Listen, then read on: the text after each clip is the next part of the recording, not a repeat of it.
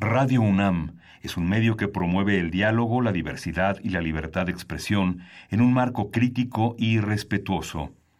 Los comentarios expresados a lo largo de su programación reflejan la opinión de quien los emite, mas no de la radiodifusora.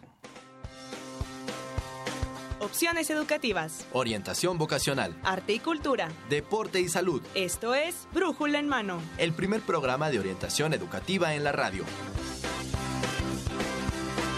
Una producción de la Dirección General de Orientación de Atención Educativa y Radio UNAM. Comenzamos.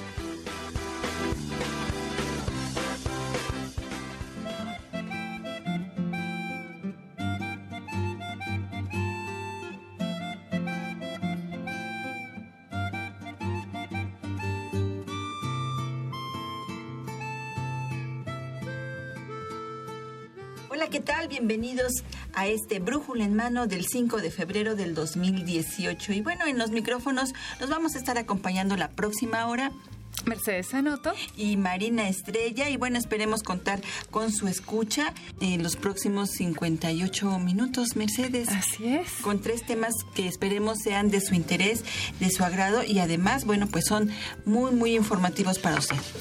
Por supuesto, Marina, vamos a hablar eh, de las jornadas de atención a la salud visual, vamos a hablar de orientación especializada para la toma de decisiones en el Centro de Orientación Educativa de la UNAM y también vamos a hablar de la carrera de lenguas modernas en cuanto a letras portuguesas.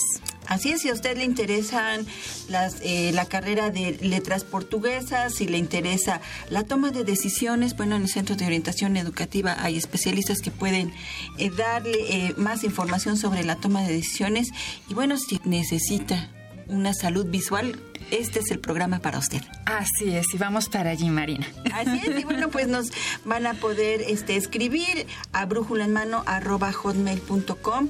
Tenemos nuestra página en Facebook, nos encuentra como brújula en mano. También nos encontramos en Twitter como arroba brújula en mano. Y estos van a ser los medios de comunicación para este programa que es grabado. Pero tenemos medios de comunicación con usted este día. Si usted requiere más información o si tiene alguna duda que esclarecer, va a ser a través de estos medios.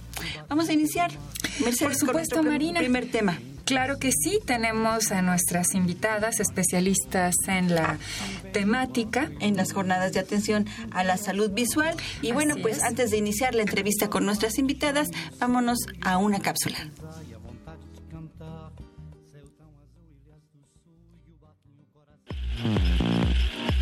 Servicio social.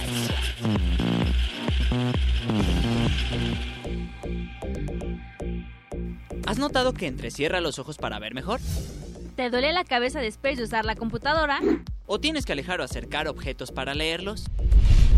Si respondiste que sí a cualquiera de estas preguntas, es hora de acudir con el especialista en salud visual. ¿Sabías que de acuerdo con la Organización Mundial de la Salud existen en el planeta 285 millones de personas con alguna discapacidad visual? En las cuales el problema se agudizó por no tratarlo a tiempo.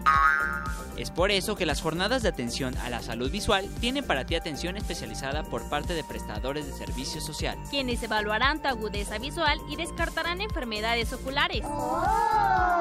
Protege y cuida tus ojos, tu salud visual y mejora tu calidad de vida. Estas son las jornadas de salud visual. Y para hablar de ello nos acompaña la maestra Belinda Barragán Pérez. Ella es jefa del Departamento de Programas Multidisciplinarios. Bienvenida, maestra. Gracias. También nos acompaña Angélica Ivonne Robles, licenciada en optometría de la FESIS Tacala. Bienvenida, Muchas licenciada. Y Nancy Mariana Chaclán, licenciada en optometría de FESIS Tacala también. Muchas Hola, ¿qué gracias. tal? Muchas gracias. Y bueno, pues para hablar de este tema, maestra Belinda Barragán, quisiera que nos explicara acerca de qué servicios se ofrecen en estas jornadas. Platíquenos un poquito más sobre esto.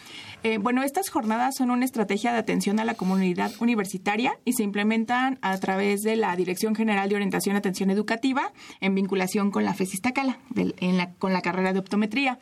Eh, estas jornadas se están realizando para atender a los estudiantes de planteles UNAM, tanto aquí en, el, en la ciudad y área metropolitana, pero también estamos trabajando ya en sedes foráneas. Hemos estado en León, en Morelia, y bueno, la, la intención es... eh, pues brindar atención, ahorita mis compañeras van a explicar un poco los servicios que se dan, pero pues también, además de la revisión y el estudio muy completo que se les realiza a los estudiantes, es poder otorgarles eh, anteojos de manera gratuita, ¿no? Para que tengan este acceso a, este beneficio como estudiantes universitarios. ¿Cuánto tiempo duran las jornadas? Una semana. Una eh, La atención se brinda de lunes a viernes, eh, pues es un horario extenso, casi de 9 a 6. A veces, no sé, eh, bueno, si es necesario, si hay mucha gente, mucha demanda, pues las compañeras este, se quedan hasta hasta que salga el último.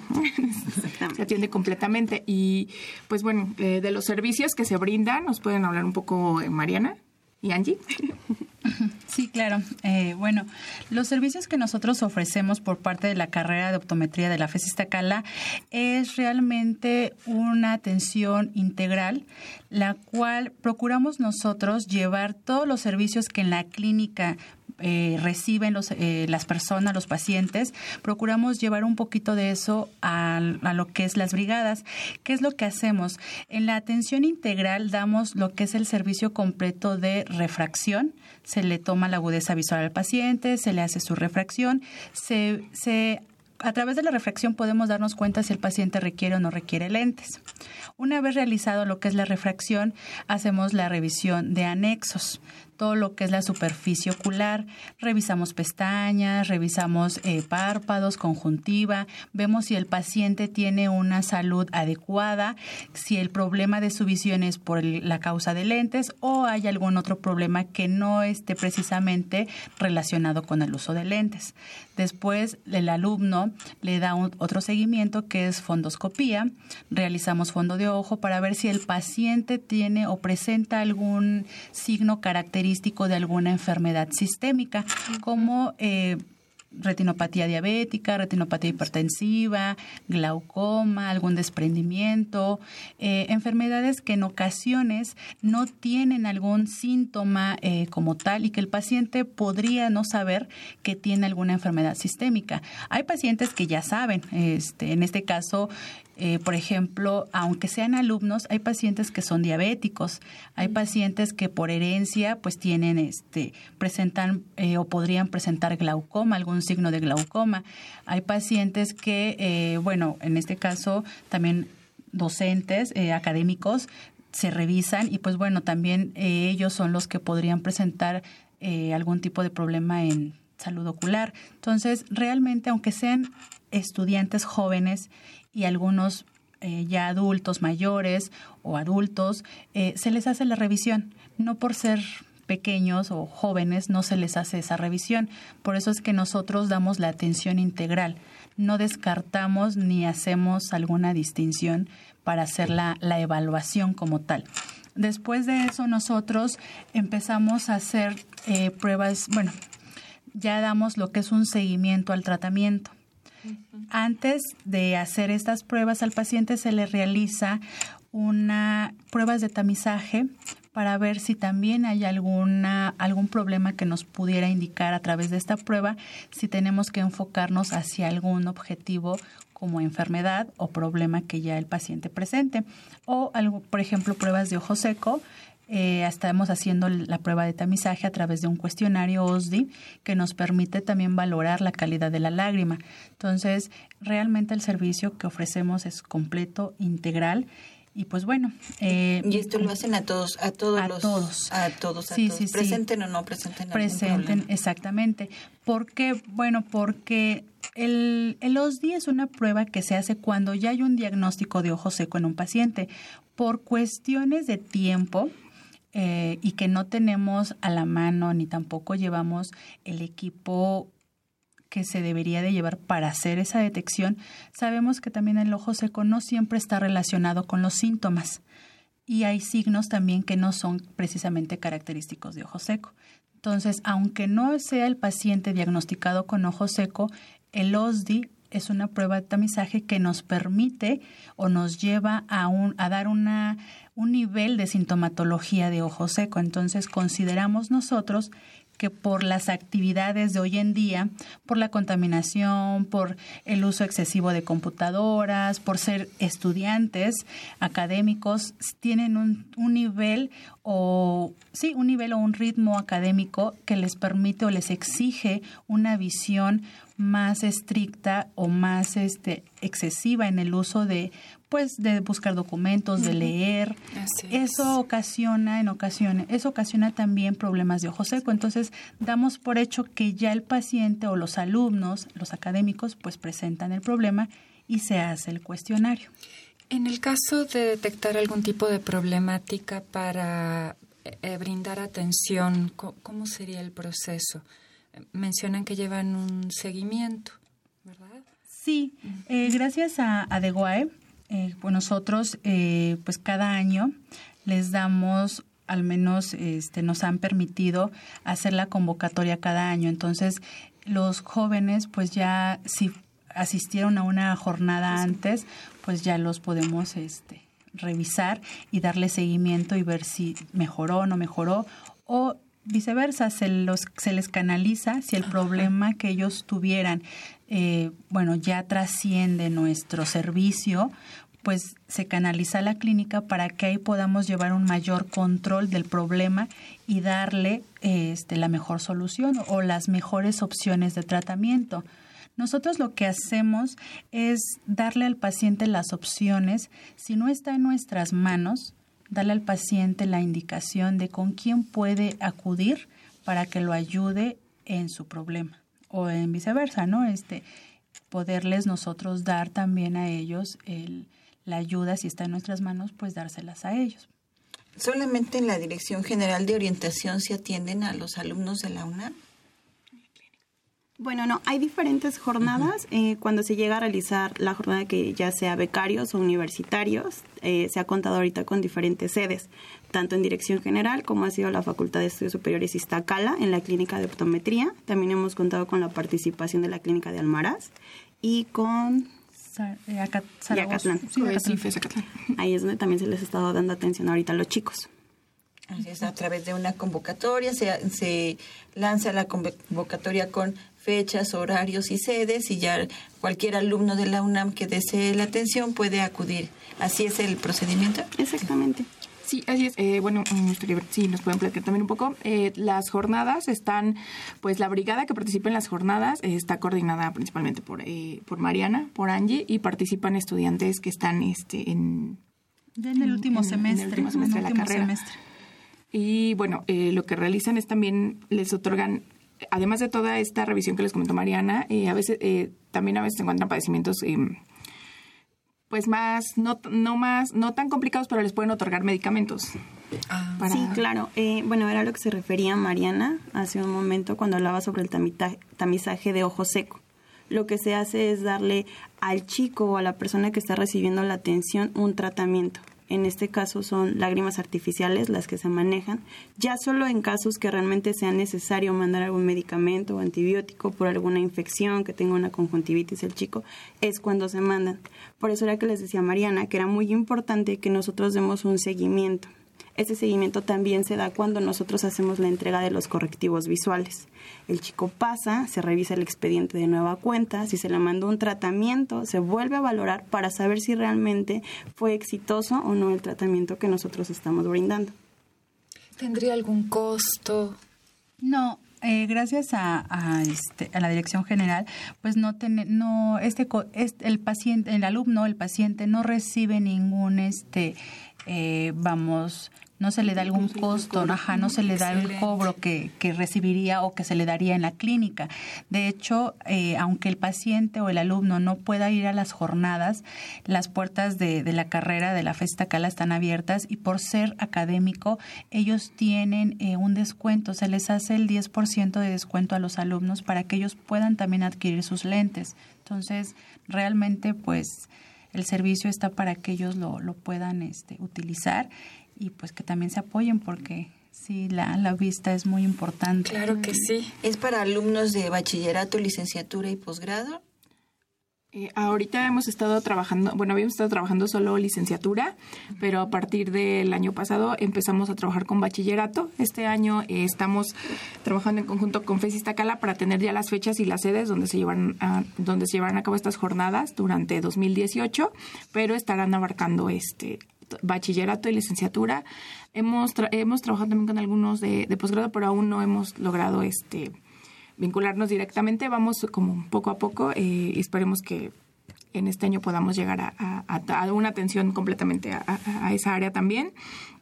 Como lo mencionaba Mariana, pues no tiene ningún costo para los alumnos todo se cubre a partir de, del presupuesto de la UNAM con la intención de atender a la comunidad universitaria. 5622-0454 es el teléfono donde usted puede tener más información o la página de la Dirección General de Orientación que es www.dgoae.unam.mx en el espacio de eh, servicio social. Ahí usted va a encontrar esta información de, de fechas y sedes para que si usted tiene algún algún conocido que esté estudiando en la UNAM y que requiera de esta atención, bueno, pues ahí van a estar las fechas. Eh, una pregunta me surge. Eh, ¿Hay atención también en la FES Iztacala eh, al público en general? También, no solamente a, las personas de la UNAM.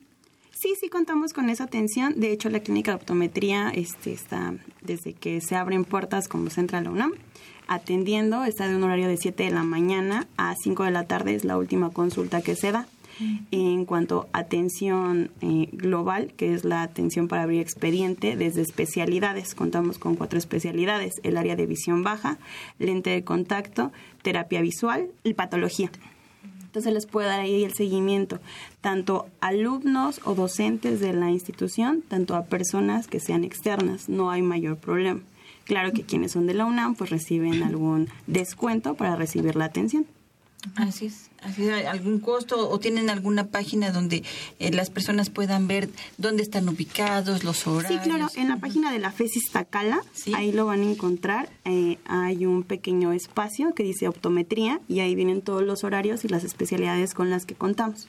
Ok, ¿cuál sería la página de la FESISTACALA? www.fesistacala.com. Pues entonces ahí tiene usted la información. Si a usted le interesa, no es necesario también que sea únicamente eh, comunidad UNAM. También la FESISTACALA eh, tiene una clínica de optometría donde usted puede eh, tener esta atención y bueno, pues también se les hace, se les abre expediente igual que a los alumnos de todo este proceso que ustedes ya platicaron. También esto lo pueden, lo hacen ustedes con el público en general. Así es. Sí, es correcto. De hecho, eh, la clínica también cuenta con equipo eh, necesario para que el paciente, eh, si requiere alguna prueba, como por ejemplo alguna topografía, campimetría, pueda este, acudir a la clínica y también se le pueden hacer esos estudios.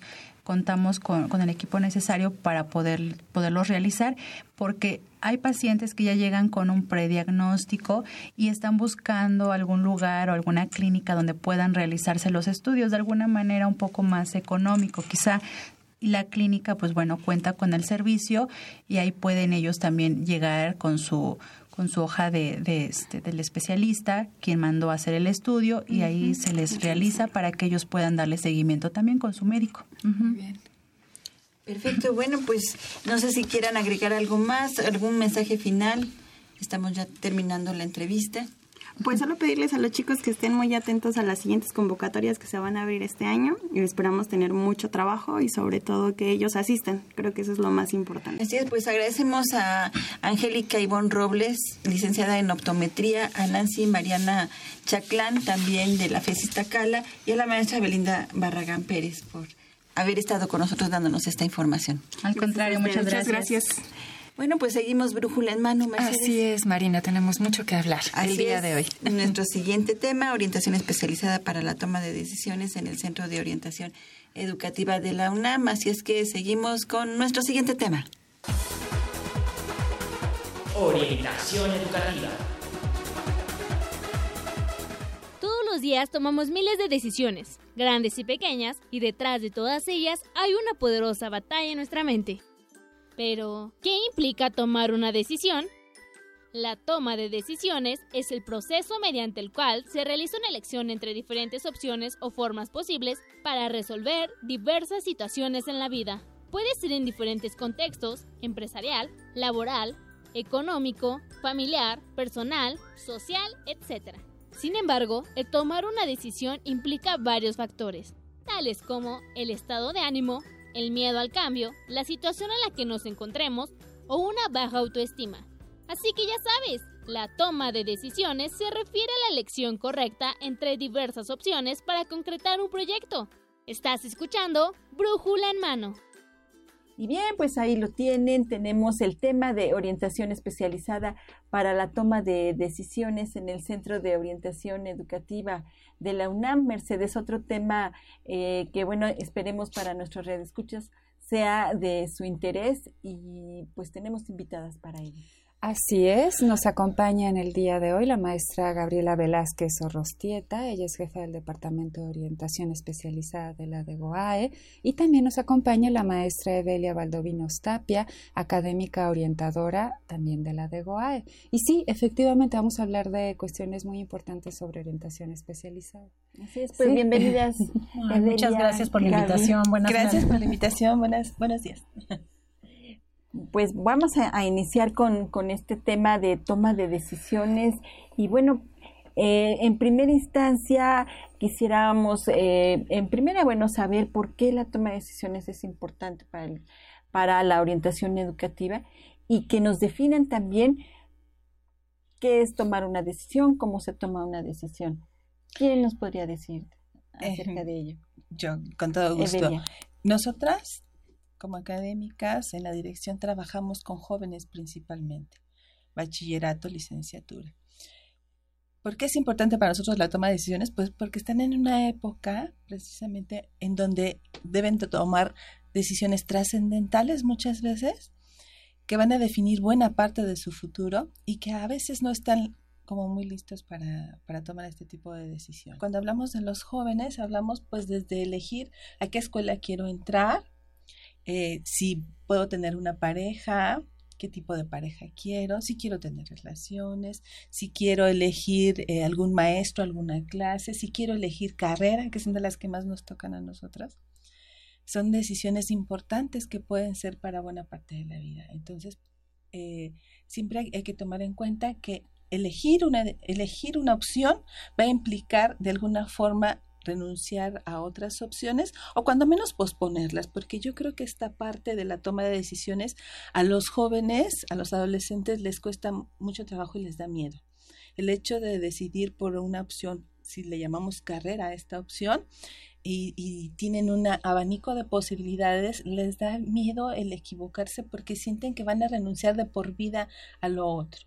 Entonces, sí, tienen que tomar decisiones, pero tienen que saber valorar, eh, qué, tienen que priorizar, qué opciones tienen que priorizar, qué es más importante para ellos en este momento, de acuerdo a sus necesidades, a sus intereses, a sus valores, qué será lo necesario y cómo llegar a este proceso de toma de decisiones. Creo que has mencionado muchos elementos importantes en torno a toma de decisiones, algunos pues internos de los jóvenes, otros externos. Podríamos abordarlo con un poquito más de detalle. ¿Cuáles serían estos factores internos y externos que tienen que ver con la si toma hablamos de si, si hablamos de lo interno, podremos hablar de aquellos intereses, de aquello que más nos gusta, nos agrada, nos satisface, realizar.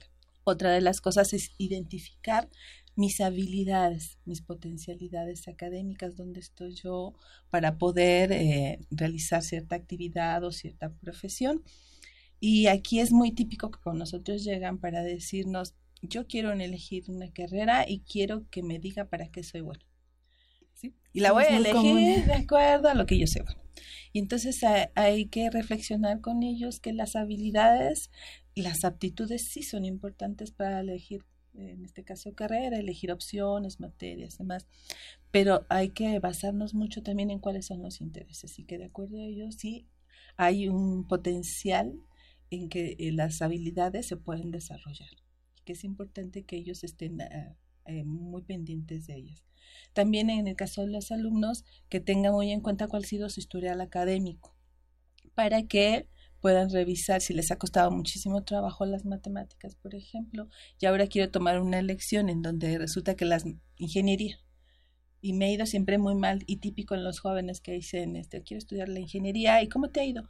Pues no muy bien, pero seguro que cuando yo entre a la carrera me va bien. O sea, tenemos que aterrizar con ellos para decirles, mira, tienes todo este historial, tienes de, determinadas faltas, cómo las vas a subsanar, en fin, que todos estos elementos te sirven. Hay otro, otras cosas importantes eh, que son la personalidad.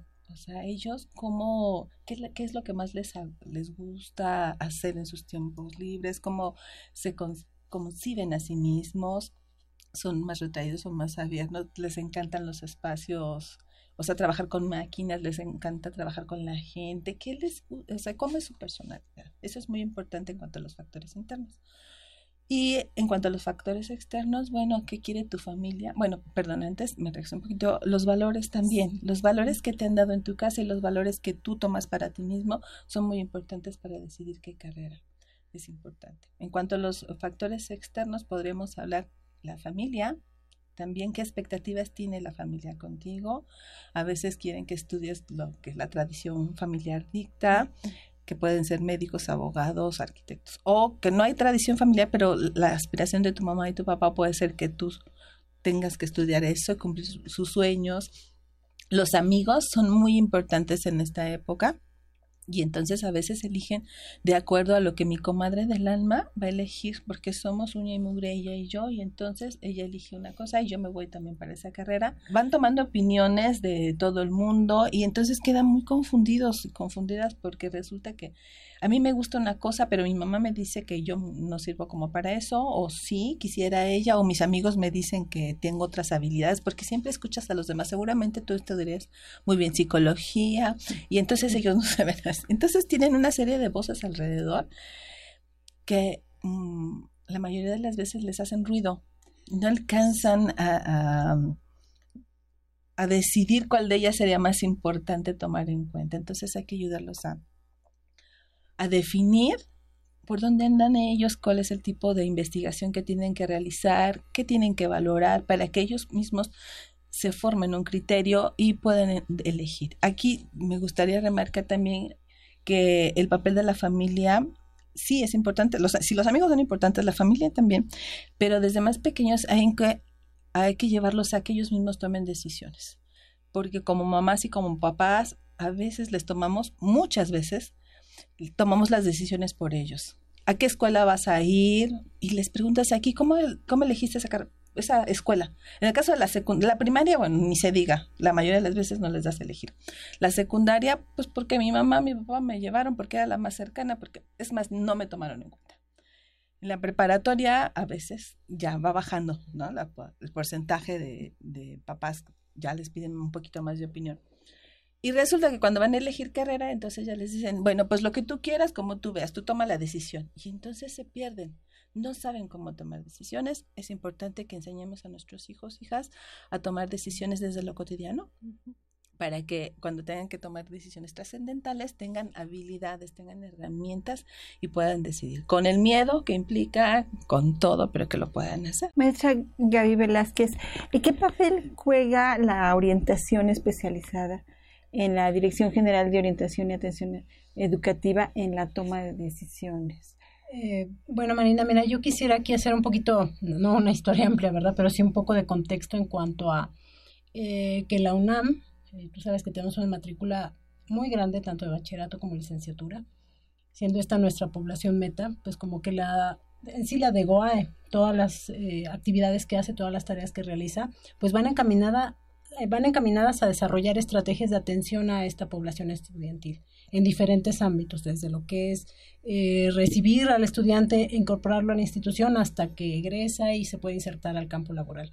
Pero digamos que durante su trayectoria, desde que inicia y eh, no sé si se queda bachillerato y licenciatura, son básicamente 10 años con nosotros, suceden muchas cosas en esta trayectoria. Y como decía la maestra Evelia, Em, siendo jóvenes, siendo eh, incluso hasta casi casi niños, porque muchos entran a los 15 años, entonces pues están en formación y tienen diversas necesidades de, todo tipo. En este sentido, eh, particularmente el Centro de Orientación Educativa, a través del Departamento de Orientación Especializada, tiene la misión de acompañar a nuestros estudiantes, primordialmente los que son de casa, pero estamos abiertos al público en general y este acompañamiento implica que estar como un tanto al pendiente de ellos, eh, los estudiantes saben que estos son servicios de apoyo, que cuando ellos tienen cualquier problemática durante su trayectoria escolar, puede ser que se atoran en la elección de carrera, eso es muy común, puede ser que tienen algún problema de identidad, a veces sexual o, o, de autoconocimiento, no sé quién soy. Tú sabes que hay un cúmulo de experiencias nuevas para ellos y también difíciles de, de, metabolizar porque pues están abiertos a lo que sucede en la escuela, a la influencia de los medios de comunicación, a las propias expectativas de la familia, una serie de cosas con las que ellos pues es como un, poco malabarear con varias esferas y también la necesidad de ellos de querer muchos de ellos hacerlo bien o no saber qué camino elegir o no saber de repente si están en lo correcto, sobre todo cuando hay momentos de transición importantes cuando, por ejemplo, van, vienen de secundaria a bachillerato, es un momento de transición, porque aquí se juegan otros factores como la libertad. Ya no está atrás de mí el prefecto como en la secundaria, ya estoy uh -huh. en un ámbito universitario donde uno de los valores universitarios es, pues tú tienes la capacidad de elegir, confiamos en ti, estás en la institución porque tienes una serie de características que, que te hacen parte de nuestra comunidad. Pero también es cierto que después, eh, cuando cursan el bachillerato, del bachillerato al nivel superior, hay otro momento de transición y por supuesto cuando egresas al campo laboral, hay otro momento de transición. Incluso ha habido casos de estudiantes que, estando ya en su primer empleo profesional, regresan con nosotros y, y dudan, ¿por qué no? Estoy, estoy en la carrera correcta y ya están en el campo laboral. Esto, esto es digo, un abanico de opciones pero habla de la necesidad del estudiante a veces de ser acompañado porque la vida que les está tocando, el mundo que les está tocando vivir eh, es complejo. Mm, tal vez eh, a las generaciones anteriores, a nuestros abuelos, eh, yo creo que en generaciones anteriores no se nos exigía tanto, ¿no? De cumplir en tantas esferas, ¿no? De tener todos estos valores sociales con los que ahora nosotros vivimos, ¿no? Este, cuestiones de prestigio, dinero, que tienes que, este, no sé, insertarte en la sociedad como ciudadano no es tan sencillo. Y las expectativas. Y las expectativas, ¿no? Que son externas. A veces no, ni siquiera son las del propio estudiante. No se vale en esta sociedad, pareciera ser, no quiero estudiar una licenciatura.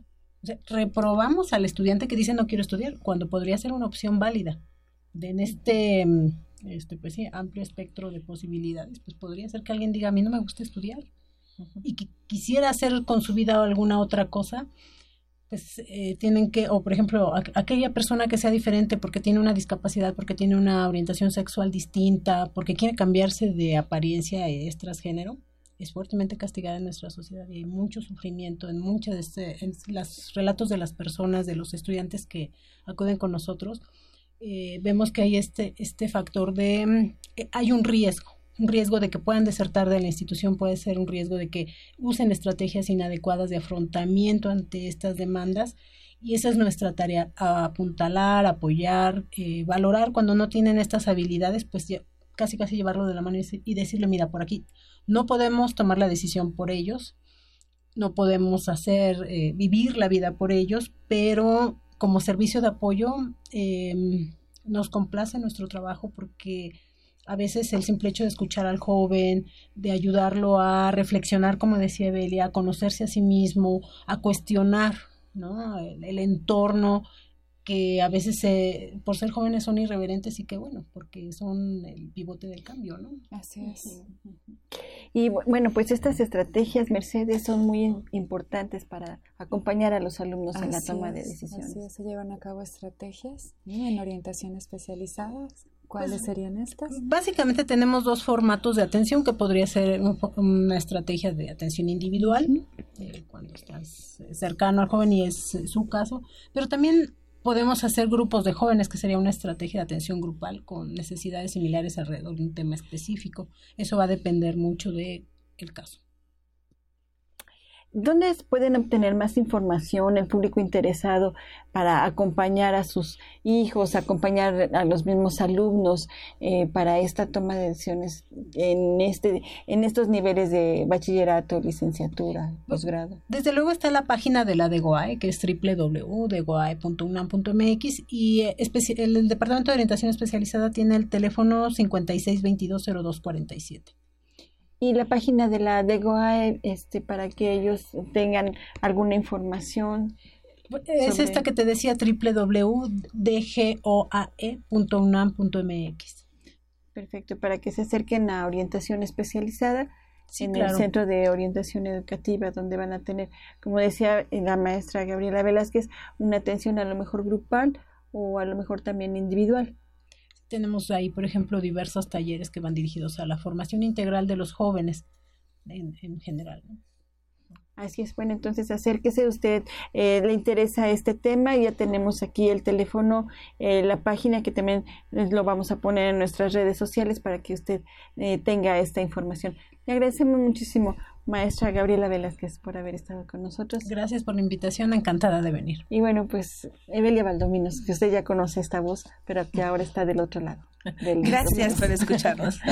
Gracias. y bueno, pues seguimos Mercedes con el siguiente tema. No se vaya, esto es... Damas y caballeros, con ustedes, lengua y literaturas modernas portuguesas. Hola, exactamente esa soy yo, una de las tantas licenciaturas que tiene la UNAM.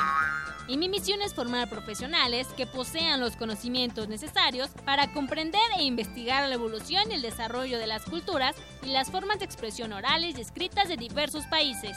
Disculpe, querida licenciatura, ¿qué debo hacer para entrar a esa carrera? Debes haber cursado el área de las humanidades y de las artes en el bachillerato. Genial. Pero no es todo. Es indispensable que tengas capacidad para razonar, analizar y comparar las ideas de diversos textos para poder emitir juicios claros y coherentes. ¿Y nada más? No, se requiere facilidad de expresión verbal y escrita, buen oído y facilidad de locución, facilidad para la transmisión de conocimientos y un gran gusto literario. ¿Qué les parece? Recuerden, yo soy Lengua y Literaturas Modernas Portuguesas y si quieren saber más de mí, entonces no se muevan. Y bien, pues seguimos en Brújula en Mano. Estamos transmitiendo por el 860 AM de Radio Universidad Nacional. Le recordamos, este programa es un programa grabado, pero no por eso vamos a dejar de tener comunicación con ustedes a través de nuestras redes sociales. Nos encontramos en Brújula en, Mano, en Facebook como Brújula en Mano en Twitter como arroba brújula en mano. Y bueno, si usted nos quiere escribir un correo, este, nos puede escribir a brújula en mano arroba hotmail.com. Y Mercedes, ya entramos ahorita a la última parte de nuestro programa con un tema que esperemos sea también del interés de nuestros radioescuchas. Yo creo que sí va a ser de mucho interés. Es una carrera, pues, realmente que tiene mucho que aportar. Vamos a hablar de letras modernas en su vertiente de letras portuguesas y para ello nos acompaña el día de hoy la doctora Almadelia Miranda Aguilar. Ella es jefa de la carrera de licenciatura en letras portuguesas. Hola, buenos días. Buenos días, bienvenida al Muchas programa. gracias. Pues bienvenida, este doctora, y bueno, pues queremos que nos platique todo, todo acerca de esta carrera, porque creemos que, bueno, eh, dentro de las más de 120 carreras que tiene la Universidad Nacional, esta es poco conocida, pero no menos relevante. Pues muchas gracias. Sí, eh, gracias por permitirme hablar un, poquito de nuestra carrera. Nuestra carrera es bastante joven y probablemente por eso se conoce poquito. Eh, apenas en el año 2012, bueno, en, el semestre 2012-1 fue cuando comenzó la carrera y eh, es, una licenciatura enmarcada en las letras modernas. Entonces, con nosotros estudia tanto la lengua portuguesa como la literatura escrita en lengua portuguesa, eh, literatura de Portugal, literatura de Brasil y particularmente ha tenido bastante éxito eh, la parte de las literaturas africanas escritas en, en portugués. Entonces, es, nosotros eh, realmente enseñamos esto, ¿no? La, la, literatura. La literatura que abarca hasta el continente africano. Sí, efectivamente. Qué interesante. Sí, eh, hay, a mí algo que me encanta de, de, de, letras portuguesas es que cuando pensamos en, en, en la lengua portuguesa, casi que automáticamente pensamos en Brasil, y claro. automáticamente pensamos en una serie de clichés, ¿no? Como el fútbol claro. o el carnaval y probablemente muy pocas veces pensamos en la literatura, ¿no? Y, y a veces tampoco pensamos en Portugal, a veces sí, claro, en, en figuras muy importantes como Saramago, que, que vino incluso a la UNAM, ¿no? En Fernando Pessoa, pero hay verdaderamente todo un mundo por descubrir. Yo, yo siempre les digo a los alumnos que, por ejemplo, cuando estudiamos letras portuguesas, tenemos que conocer el mapa mundi, ¿no? porque eh, no solamente está esta expresión en Europa, en América del Sur, con Brasil, sino tienen que conocer los enclaves eh, donde se habla portugués en Asia. O sea, en ah. Asia y además eh, ubicar en el mapa Mozambique, Angola, Santo Tomé Príncipe, Cabo Verde y Guinea-Bissau. O sea, realmente se despliega un mundo de posibilidades para ellos, ¿no? No, es tan poquito o no es tan escondido, realmente es una cultura muy rica y, y, creo que, que, estoy equivocándome al decir una cultura porque son varias culturas, ¿no? ¿no? ¿no? es solamente una.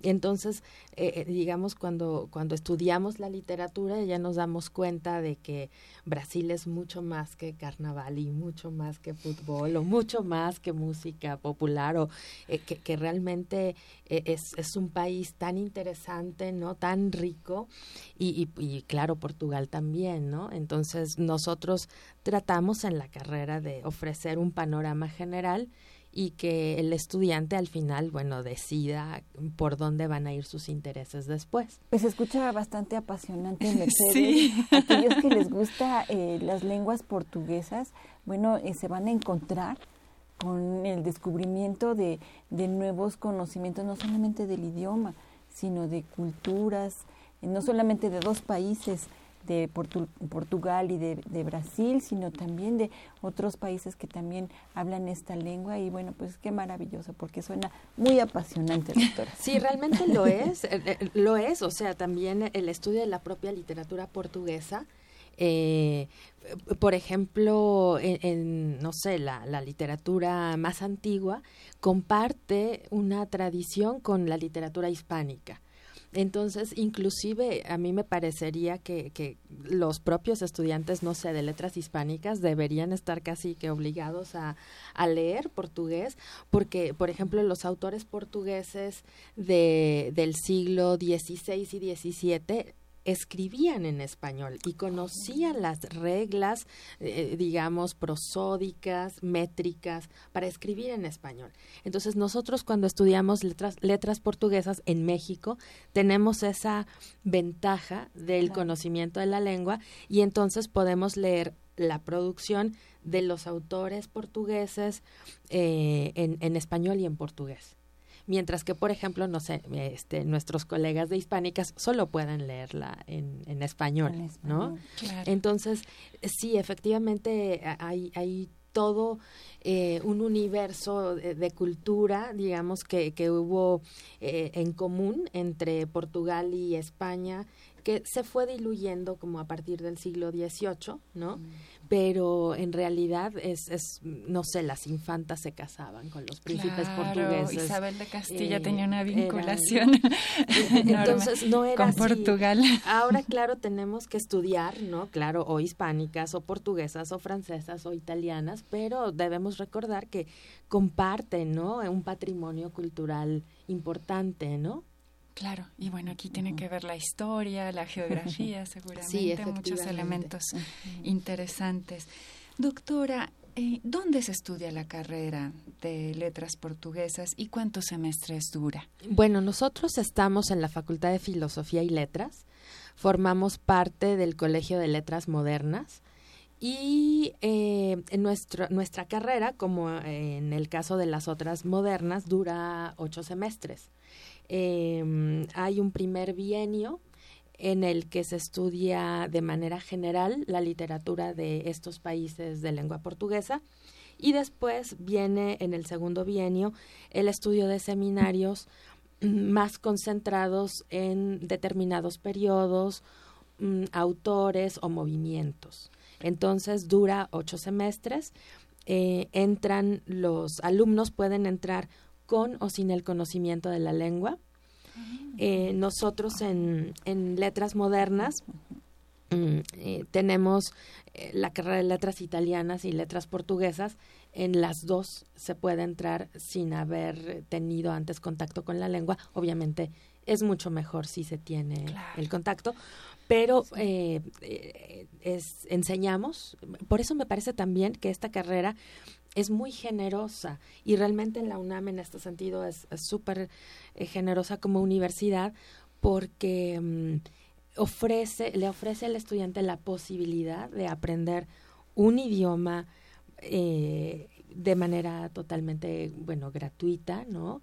nosotros tenemos los profesores, profesores muy buenos, que dan desde el nivel cero hasta un nivel avanzado de sintaxis, de análisis sintáctico, de análisis gramatical, ¿no? ¿Y cuáles serían entonces los requisitos para ingresar a esta carrera? Bueno, eh, obvia, si, si la persona viene del sistema universitario, del bachillerato universitario, que nos encantaría tener alumnos de la prepa, el CCH, bueno, pues contar con, como, como todas las carreras, ¿no? Este, los requisitos para su pase reglamentario. Eh, si no viene de, de, la universidad del estudiante, entonces nosotros hacemos eh, entrevistas y en realidad em, en estas entrevistas hacemos también un examen con un texto literario, digamos, para ver también si el estudiante eh, es, es, apto para, para nuestra licenciatura, en el sentido de tener interés en leer, ya que nosotros no, digamos, no somos una escuela de idioma, sino que la lengua es el vehículo para conocer la literatura, que es lo que nosotros este, fundamentalmente enseñan, enseñamos y lo que nos interesa, ¿no? Entonces, eh, si el estudiante proviene de otras, de otros bachilleratos, o eh, entonces es cuando tiene que pasar una entrevista y hacer este eh, examen de pues yo diría de sensibilidad literaria, ¿no? Entonces ya una vez que, que tenemos estos exámenes, eh, pues ya eh, normalmente somos dos profesores que hacemos las entrevistas y entonces llegamos a, una conclusión. Entonces los alumnos del sistema de bachillerato de la UNAM no presentan estas estas entrevistas. Sí, también. Eh, la entrevista, digamos que el, la diferencia es en, relación con, con, los que no vienen del bachillerato de la UNAM, que tienen que hacer su examen. Los chicos del bachillerato de la UNAM este, también, se todos se presentan a una entrevista. ¿Los periodos para, para realizar estos? Este, es mensual, son entrevistas mensuales. Ya pasamos ahora a la primera, que fue el viernes eh, pasado. Eh, y vamos a tener un eh, cada mes el, calendario está en la página de letras modernas. Eh, la página es modernas filos modernas.filos.unam.mx ahí pueden ver las fechas y se pueden inscribir. Perfecto eh, ¿Podríamos adentrarnos un poquito más en la parte de los objetivos de la carrera? De, eh, bueno, se comentaba la posibilidad de traducción, algunas otras actividades que se desarrollen.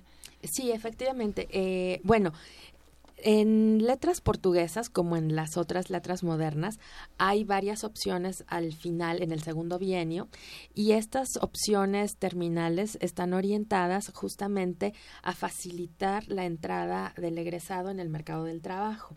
Entonces, tenemos por una parte la, docencia, porque tenemos la parte de didáctica de la lengua, tenemos también eh, la parte de traducción, y tenemos la parte de crítica.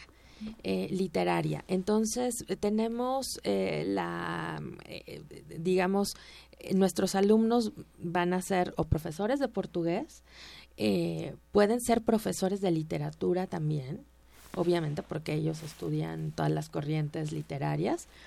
y además, en letras modernas hay un tronco común en español, de tal manera que los estudiantes tienen una formación integral conocen los movimientos eh, literarios en lengua española y en sus propias tradiciones.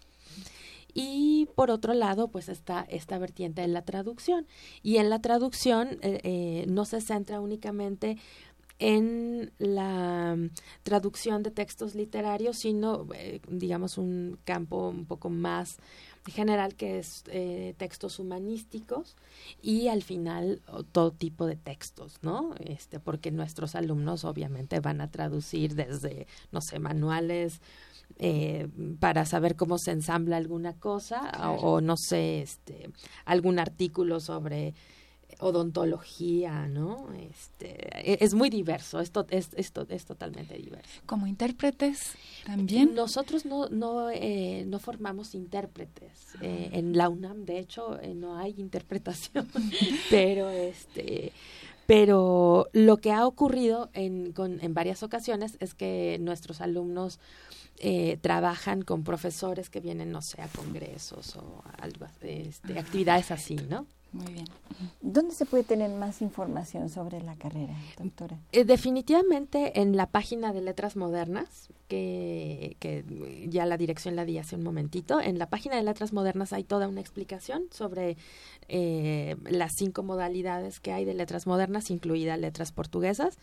Nosotros tenemos una página en Facebook, Letras Portuguesas, eh, la, la, pueden encontrar así, en donde ustedes van a encontrar eh, información sobre el mundo en portugués, así, eh, información sobre congresos, eh, vinculados a la literatura portuguesa y allí respondemos también dudas. Ah, perfecto. Sí. Perfecto, perfecto. Entonces ahí está el Facebook, Letras Portuguesas, y ahí podemos tener más información. Y nada más para finalizar, doctora, me gustaría que nos recomendara algunos algunas recomendaciones literarias. Bueno, eh, a, además, además de eh, eh, los clásicos que son muy, muy leídos a, en, en, México, como Saramago y Fernando Pessoa, me gustaría que no olvidáramos un cuentista maravilloso, realmente que les va a encantar, que es esa de Queiroz y que también está muy traducido en, en español. Todo el mundo lo podrá recordar por aquella película de El crimen del padre Amaro pero eh, él es un, bueno, un cuentista excepcional, pero también novelista, entonces no se olviden si encuentran novelas de esa de Queiroz, por favor vayan a verlas. Rubén Fonseca es otro de los autores que tiene un público incondicional, pero hay más. Clarice Lispector, no olvidemos a Clarice Lispector para quien no se le guste la literatura más introspectiva, por ejemplo, estoy pensando en títulos que la gente puede comprar. Así es, ay, pues nos quedamos con más ganas de seguir platicando con la doctora, pero bueno, pues se nos ha, terminado el tiempo, doctora, le agradecemos mucho esta información y bueno, pues ahí lo tiene los medios donde se puede puede ampliar más esta esta información el público que esté interesado en letras portuguesas. Pues sí, estudien con nosotros, muchas gracias. Sí, los esperamos en la Facultad de Filosofía y Letras. Sí, muchas gracias. Gracias, doctora Almadelia Miranda Aguilar, jefa de la carrera de de Letras Portuguesas. Muchísimas gracias por haber estado con nosotros en Brújula en Mano. Muchas gracias. Y bueno, pues antes de terminar nuestro programa, quisiera invitarlos para que escuchen nuestras recomendaciones de la semana. No se la pierdan. Esto es Orientación en Corte. Así es, Marina, y arrancamos con nuestras recomendaciones. El Instituto de Investigaciones Bibliotecológicas y de la Información te invitan al tercer Congreso Fotodoc del 6 al 9 de marzo en la Torre de Humanidades, piso 13. Y febrero es el mes de la salud ocular, por ello el Instituto Nacional de Rehabilitación te invita a realizarte una evaluación oftalmológica completamente gratis. Chicos y la Facultad de Ciencias Políticas y Sociales les recuerda que aún pueden inscribirse a los talleres extracurriculares 2018. Tienen hasta el 9 de febrero para inscribirse. Y también la Facultad de Medicina Veterinaria y Zootecnia te invita al vigésimo Congreso Internacional Medicina, Cirugía y Zootecnia en Perros, Gatos y otros animales del 8 al 11 de marzo. Y porque innovar lleva su tiempo, la Coordinación de Innovación y Desarrollo amplía el plazo hasta el 15 de febrero para que registres tu proyecto sobre Impulso a la Innovación UNAM. Y también les recordamos que este 8 de febrero es el último día de la exposición El Día es Azul, El Silencio es Verde, La Vida es Amarilla en el Museo Experimental El Eco. La entrada es gratuita de martes a domingo de 10 de la mañana a 5 de la tarde. También otra exposición totalmente gratuita es Haré lo que deseo, diseño y empoderamiento femenino en Tonala 51, Roma Norte, en el Museo Universitario de Ciencias y Arte Roma. Y antes de irnos, te comentamos que la Dirección General de Orientación y Atención Educativa, a través del Centro de Orientación Educativa, tiene preparados diversos talleres, como desarrollando mis habilidades para aprender y estrategias de lectura. Si quieres saber más de estos y otros talleres, puedes ingresar a www.dgoae.unam.mx o comunícate con nosotros. Y ahora nos tenemos que ir, pero les recordamos que nos pueden seguir en Facebook, estamos como Brújula en Mano, y en Twitter como arroba Brújula en Mano, o escríbenos a brújula arroba hotmail.com. Esto fue Orientación en Corto, los orientaron Tania Ortega y Aldo Rodríguez. Mercedes, nos vamos, nos vamos, eh, eh, vamos a despedir el, programa y los esperamos la siguiente semana, el próximo lunes. No olvide una cita a las 10 de la mañana en el 860 AM de Radio Universidad Nacional. En los controles técnicos estuvo Miguel Ángel Ferrini, en la producción y locución Tania Ortega, Ingrid Avesilla, Aldo Rodríguez, en la producción y eh, realización Saúl Rodríguez, en producción de TV y redes sociales Miguel González y en la conducción estuvimos Mercedes Anoto y Marina Estrella. Nos escuchamos la próxima la Dirección General de Orientación y Atención Educativa y Radio UNAM presentaron Brújula en Mano, el primer programa de orientación educativa en la radio.